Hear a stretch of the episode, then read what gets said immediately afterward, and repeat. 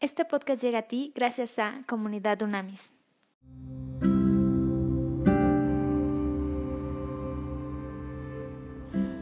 En Hechos 8, 14 leemos claramente que dice, cuando los apóstoles de Jerusalén oyeron que la gente de Samaria había aceptado el mensaje de Dios, enviaron a Pedro y a Juan allá. En cuanto ellos llegaron, oraron por los nuevos creyentes para que recibieran el Espíritu Santo. El Espíritu Santo todavía no había venido sobre ninguno de ellos porque solo habían sido bautizados en el nombre del Señor Jesús. Entonces Pedro y Juan impusieron manos sobre esos creyentes y recibieron el Espíritu Santo. Cuando Simón el mago vio que el Espíritu se recibía, cuando los apóstoles imponían sus manos sobre la gente, les ofreció dinero para comprar este poder. Déjenme tener este poder también, exclamó Simón el mago, para que cuando yo imponga mis manos sobre las personas, reciban el Espíritu Santo. Pedro le respondió, que tu dinero se destruya junto contigo por pensar que es posible comprar el don de Dios. Tú no tienes parte ni derecho en esto porque tu corazón no es recto delante de Dios. Arrepiéntete de tu maldad y ora al Señor. Tal vez Él perdone tus malos pensamientos, porque puedo ver que estás lleno de una profunda envidia y que el pecado te tiene cautivo.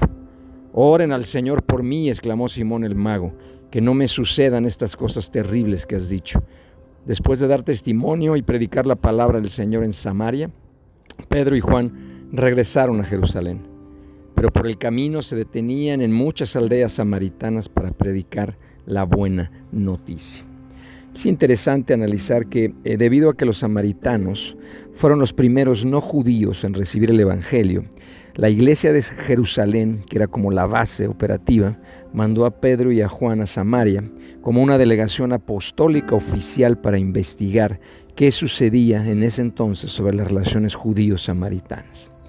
Entonces es interesante esto, porque Simón evidentemente vio algún fenómeno externo que le convenció de que los conversos samaritanos habían recibido el Espíritu Santo por la imposición de las manos de los apóstoles.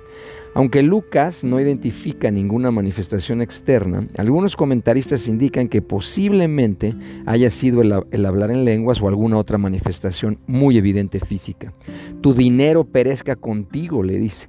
La propuesta de Simón de comprar la habilidad para dispensar el poder del Espíritu era un pecado evidente, pero más sutil era el pecado de desear el poder de Dios para utilizarlo con fines egoístas. De hecho, la palabra simonía, que se refiere a la compra y venta de oficios e influencia eclesiástica, tiene su origen justo aquí. Vamos a orar. Padre, en el nombre de Jesús, te damos gracias, Señor, y en este momento te pedimos y nos ponemos eh, eh, eh, claramente de acuerdo en intercesión por todos y cada uno de los líderes espirituales de cada uno, Padre en este momento en México, de cada estado, de cada ciudad.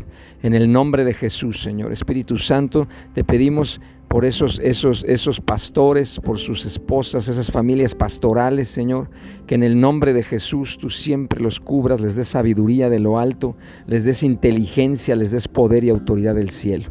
En el nombre de Jesús, aleja, aleja, Dios, toda tentación de usar el poder y la autoridad divina para fines que no son los tuyos, Señor. Saca, saca de la mente de todo líder espiritual ser egoístas, ser ególatras, ser orgullosos en relación al enorme privilegio que tienen de servir y pastorear a tu pueblo, Señor. Los bendecimos en este momento a toda familia pastoral, la bendecimos en el nombre de Jesús, los tienes en el hueco de tu mano y gracias, Señor, porque se levantan como gigantes espirituales para guiar a tus ovejas, a tus ovejas, precioso Señor. Y ellas y ellos, Padre, cumplen, cumplen el gran llamado que tienen. En el nombre de Jesús, amén. Conoce más en comunidadunamis.com.